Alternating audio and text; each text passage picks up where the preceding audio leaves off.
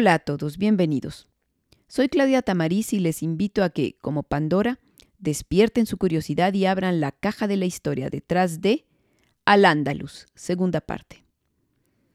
En la primera parte estuvimos viendo eh, cómo em, Al Andalus se convirtió en, la, en eh, una provincia dependiente del califato de, de Damasco, cuando fue capturada, tomada, conquistada por los ah, árabes de religión islámica, expulsando a los judíos hacia el norte, empujándolos hacia el norte para, formar un, reino en la parte más em, extrema de la, de la, península ibérica, eh, en la zona de la, de la cornisa cantábrica.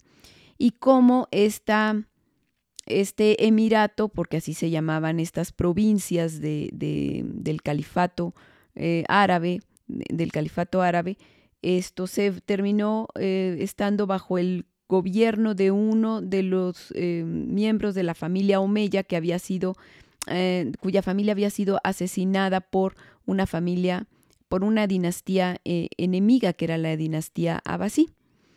Eh, y aquí nos quedamos justamente eh, en el gobierno de este eh, califa, de este emir Omeya, esto que fue Abderrahman I, que había optado por em, independizarse políticamente de la, del califato abasí de Bagdad, pero no espiritualmente. Bueno, pues después de Abderrahman vendrían seis emires más, o sea, seis gobernadores más pero ninguno se decidió a romper totalmente con el califato de Bagdad.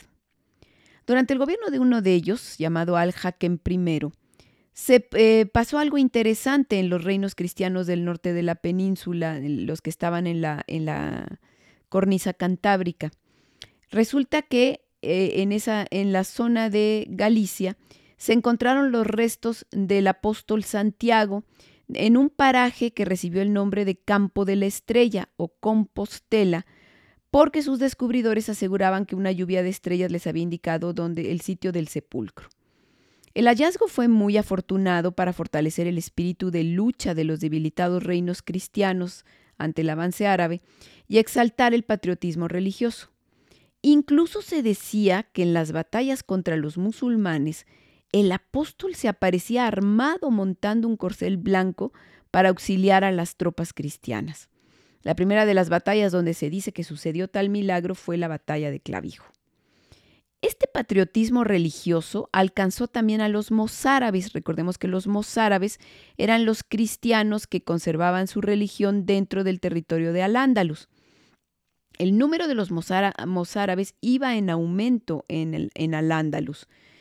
Eh, y bueno, bajo el gobierno de, otro de estos emires omeyas, de Abderramán II, los mozárabes fundamentalistas o fanáticos, eh, además este, pues fomentaba, eh, fomentando también el cristianismo gracias a la aparición del apóstol Santiago, trataron de impulsar la devoción cristiana y, convenciendo a 13 personajes, a 13 cristianos, aspirantes al martirio para que se presentaran ante las autoridades islámicas e insultaran a Mahoma, lo cual implicaba que, que fueran castigados con la muerte. Esto era un crimen terrible. los castigaban con la muerte y fueron ejecutados, de hecho. Estos mártires desataron el fanatismo y nuevos aspirantes repitieron la acción de sus compañeros para morir en nombre de su fe. Obviamente estos actos complicaban las relaciones entre cristianos y maometanos y el emir trató de detenerlos. Para ello hizo que los obispos cristianos le prohibieran a los fieles provocar a los musulmanes o que al menos eh, establecieran que cualquiera que muriera en estas circunstancias no iba a ser considerado mártir. Pero en realidad las afrentas a Mahoma solo cesaron cuando se decapitó al predicador que las fomentaba, Eulogio, que bueno, por supuesto, se convirtió en santo. Otro inconveniente al que se enfrentaron estos emires de Córdoba fueron las incursiones vikingas en el siglo IX. Los piratas daneses bajaban desde las heladas aguas del norte con sus estilizados barcos que podían navegar en aguas poco profundas y atacaban tanto poblaciones costeras como poblaciones em, ribereñas porque se metían por los ríos. Una de estas poblaciones fue Sevilla, sometida a siete días de saqueo en septiembre de 844. Pero, acostumbrados a saquear aldeas de pacíficos campesinos y pescadores, los vikingos no esperaban enfrentarse a un ejército disciplinado como el musulmán y fueron derrotados en Tablada en noviembre de ese año. Mediante la construcción de fortificaciones y de barcos, el emir Abderramán II logró mantener a raya a estos piratas nórdicos. El paso siguiente para la independencia total de Al-Ándalus del califato de Bagdad, ya habíamos visto que los emires no se animaban a independizarse por completo de estos califas que finalmente eran sus enemigos porque eran de la, de la secta contraria. Eh, bueno, pero el paso, el que sí dio el paso para independizarse fue Abderramán III. Este se convirtió en emir en el año 912. Y bueno, justo coincidió que cuando él era, eh, él estaba al frente del emirato, eh, un emir de otro clan, el clan Fatimí, eh, se alzó contra el califa abasí de Bagdad y se autoproclamó califa en el norte de África. Y bueno, pues ya habiendo dos califas, Abderramán llegó a la conclusión de que podía haber tres, ¿cómo no? Así que proclamó el califato de Córdoba y se convirtió así en el líder espiritual, porque ya lo era político, de los creyentes de Al-Ándalus, rompiendo toda relación con el califa de Bagdad. 50 años duró Abderramán III en el poder. 50 años de un dominio inteligente, realista y pragmático, durante el cual pacificó al país incluso reconquistando a las levantiscas marcas eh, que se habían independizado.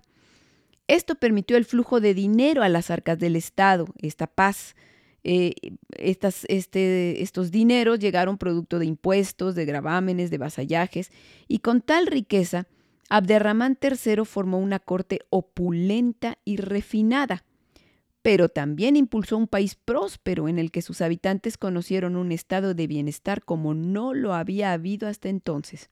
Y esto gracias a que la paz y la estabilidad redundaron en beneficio de todos los sectores económicos. Además, siendo un hombre con una escasa devoción religiosa, impulsó una sociedad tolerante donde los tres credos, el cristiano, el cristianismo, el judaísmo y el islamismo, convivieron en paz contribuyendo al progreso económico y cultural del califato. Un asunto que tuvo que enfrentar el primer califa andalusí fue nuevamente el de los reinos cristianos. Hasta aquí no nos hemos metido a hablar mucho de ellos, pero es hora de hablar de estos reinos y de qué sucedía en el norte mientras al andaluz se desarrollaba en el sur. Bueno, pues recordemos que los, eh, los cristianos em, se habían refugiado en las montañas de Asturias y allí habían formado un reino. Y desde este, eh, y desde este lugar comenzó un proceso muy, muy lento y tortuoso de recuperación del territorio hispano al que se ha denominado la reconquista.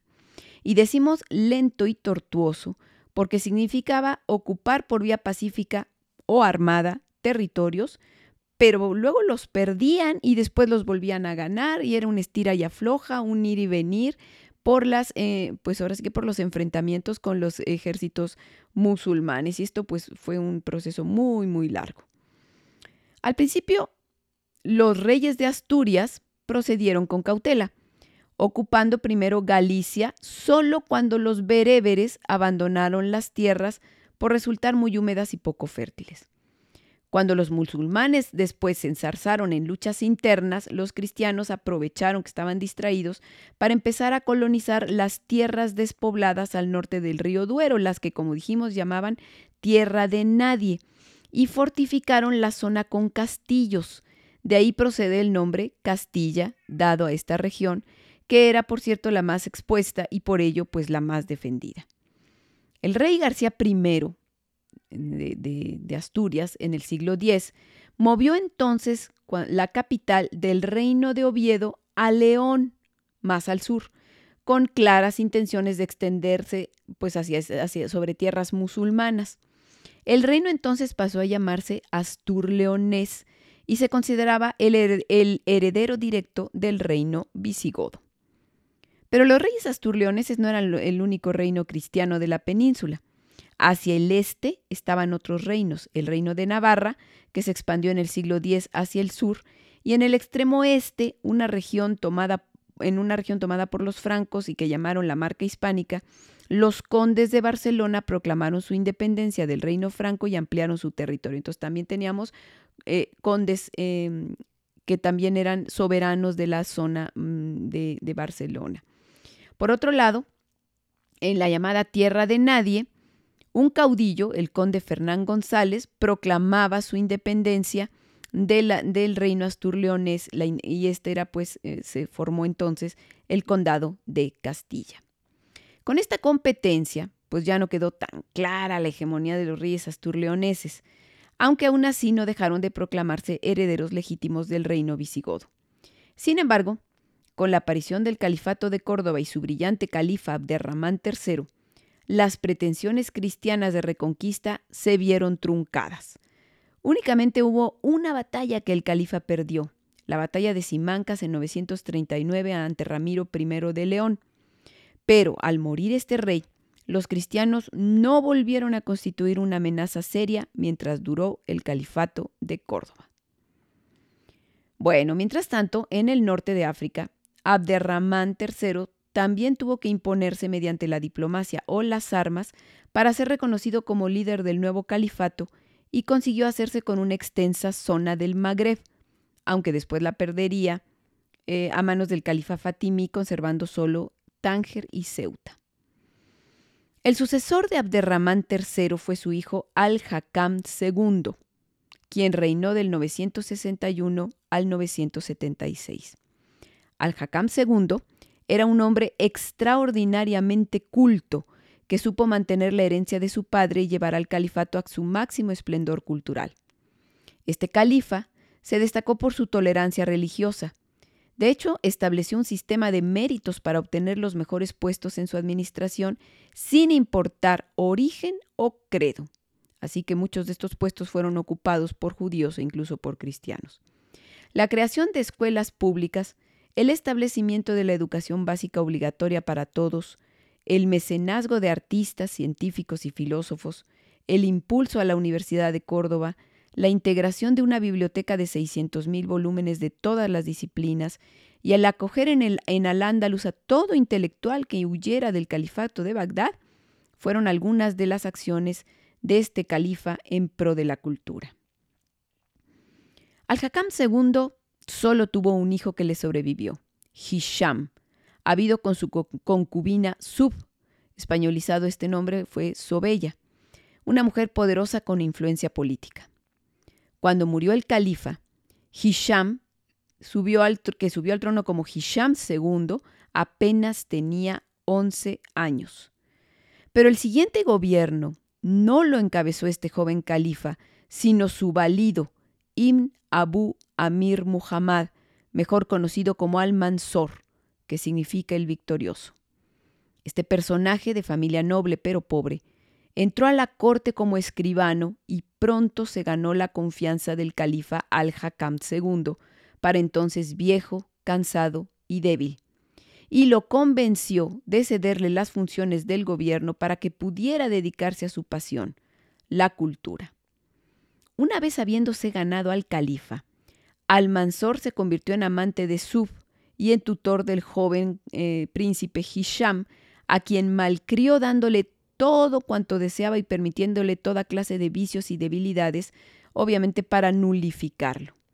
Al morir el viejo califa, Almanzor se deshizo de otro pretendiente al trono y del regente nombrado para gobernar durante la minoría de edad del joven Hisham, y se proclamó primer ministro, gobernando como dictador a nombre del califa.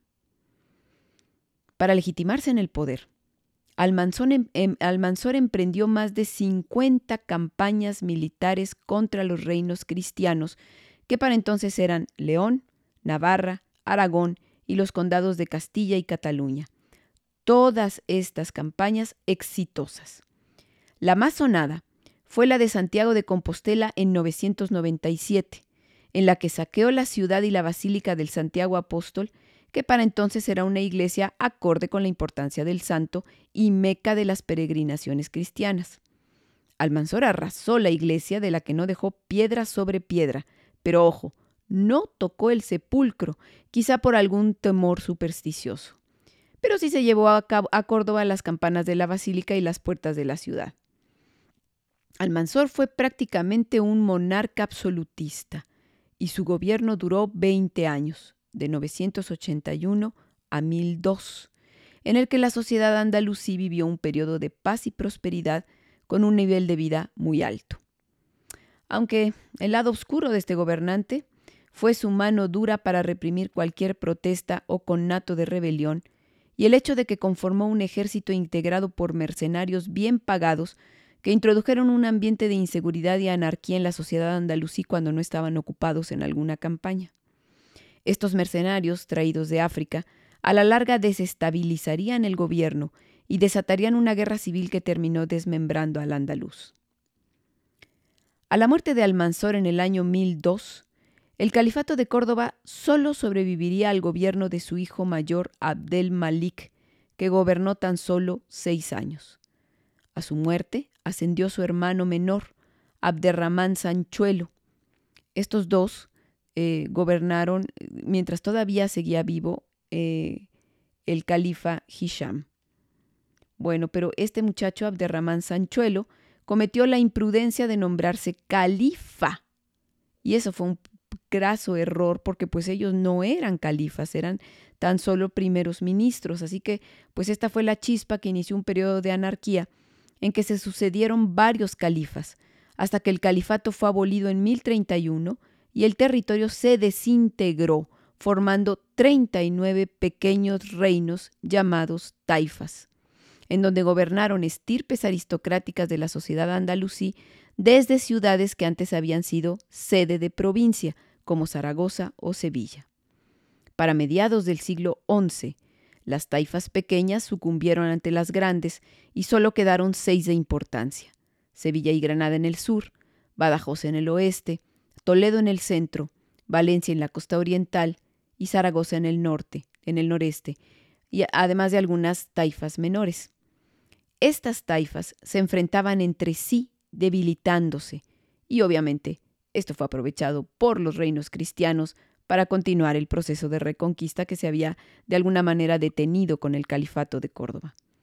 Para el año 1064, el Papa Alejandro II declara esta guerra contra el Islam como una guerra santa, ofreciendo a los guerreros cristianos indulgencias para librarse del purgatorio.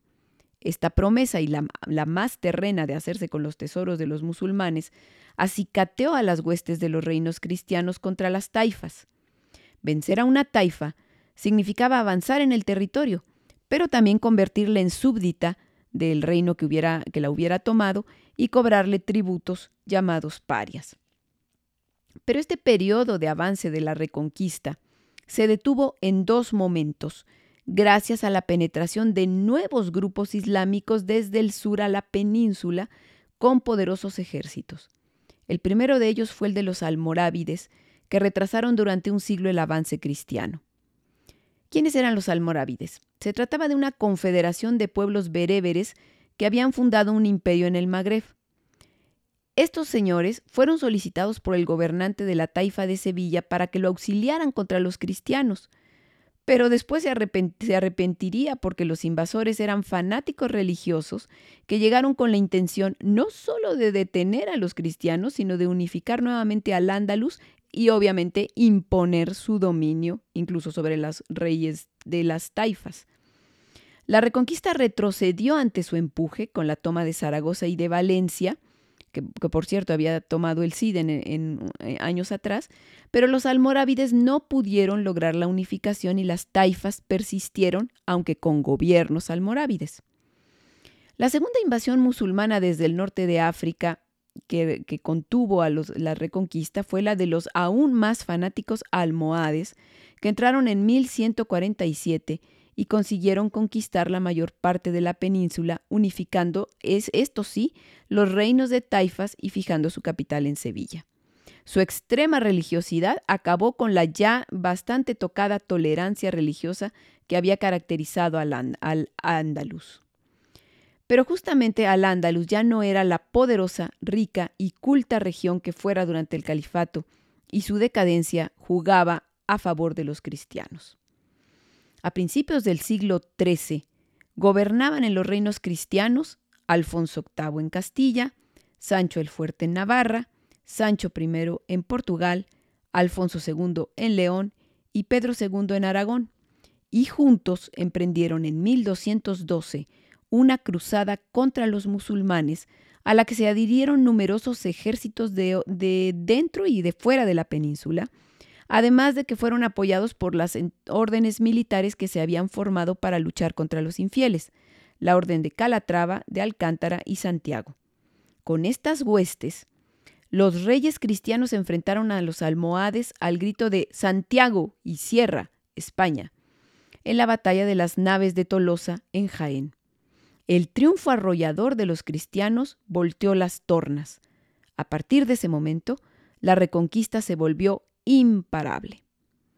Por ejemplo, Fernando III de Castilla y León tomó Córdoba, luego Sevilla, la capital almohade, y tras ella Murcia, y su hijo Alfonso X el Sabio proseguiría las conquistas más hacia el sur. En fin, para el siglo XIV aún, aún hubo un intento musulmán desde el África de una dinastía bereber, la de los benimerines, por detener el imparable avance cristiano hacia el sur. Pero aunque recuperaron Algeciras y Gibraltar para el reino nazarí de Granada, al final cayeron ante Alfonso XI de Castilla-León en la batalla de Salado en 1343. El último reino musulmán de Al-Ándalus, el reino de Granada, cayó en enero de 1492 en poder de los reyes Isabel de Castilla y Fernando de Aragón, los reyes católicos empeñados en un proceso de unificación de los territorios cristianos de la península, con excepción de Portugal, bajo la bandera de la fe católica. Con la caída de la Granada musulmana, moría al Ándalus y nacía España. Si les gustó este podcast, síganme en mis redes sociales como La Caja de Pandora Historia. Gracias.